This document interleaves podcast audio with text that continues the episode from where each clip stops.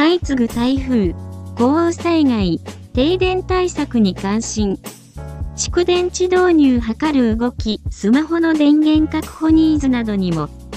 電力小売自由化から4月で5年を迎えます。マンション共用部分の電気料金メニューを提供している新電力会社では、災害時の停電対策として自社で開発した過半型の蓄電池の販売を開始しています。昨年から蓄電池を提案している事業所は、管理組合が今年の総会で導入を決めるケースもあると話します。一方、マンション高圧一括受電では、契約期間満了に伴い、相見積もりの依頼をする管理組合も出てきています。新電力のエネルギーパワーは、自社開発した蓄電池、土家電の販売を開始しました。地震や台風など災害による停電時、家電などの電気として利用できます。同社によれば、大阪北部地震を契機に販売を検討していました。マンションでは管理組合が住民のためにスマートフォンの充電や電気ポットで湯を沸かすといった用途を見込みます。停電時に集会室の明かりを灯したいという話も来ているといいます。この場合は別途工事が必要ですが、もともと同社は電気工事を手掛けており、蓄電池と共用施設を結ぶような対応は可能だとしています。蓄電池本体の直流の電気を家電などで使える交流に変換するインバーターは標準 100V 対応ですが、200V など拡張できるように外付けにしています。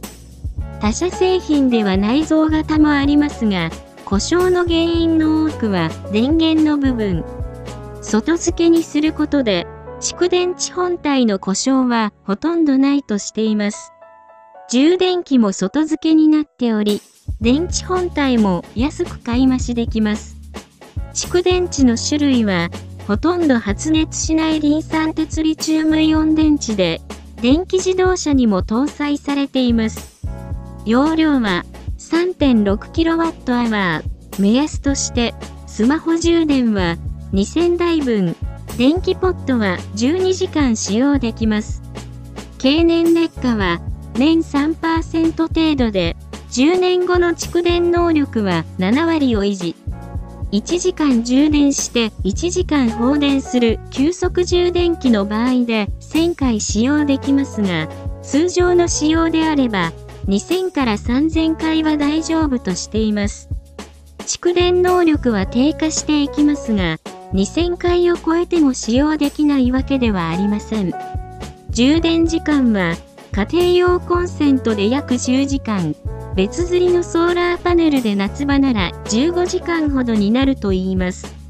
自然放電は年中から15%程度で年に1回は充電してもらえればいいとしています。同器具は同社の電気使用契約をしていなくても購入でき、新規で共用部分の電気料金プランを導入した管理組合を対象に昨年の10月から災害対策としてポリウレタン型の浄水器をプレゼントしているといいます。今回は若干電力会社の宣伝っぽくなってしまいましたが、このような独自防災グッズについては情報ソースが限られるため積極的に配信していきたいと思います。名前がスポコン漫画っぽくて一定以上の世代には受けが良さそうです。電源が断たれた時の回避策は管理組合としては事前に協議しておいた方が良さそうです。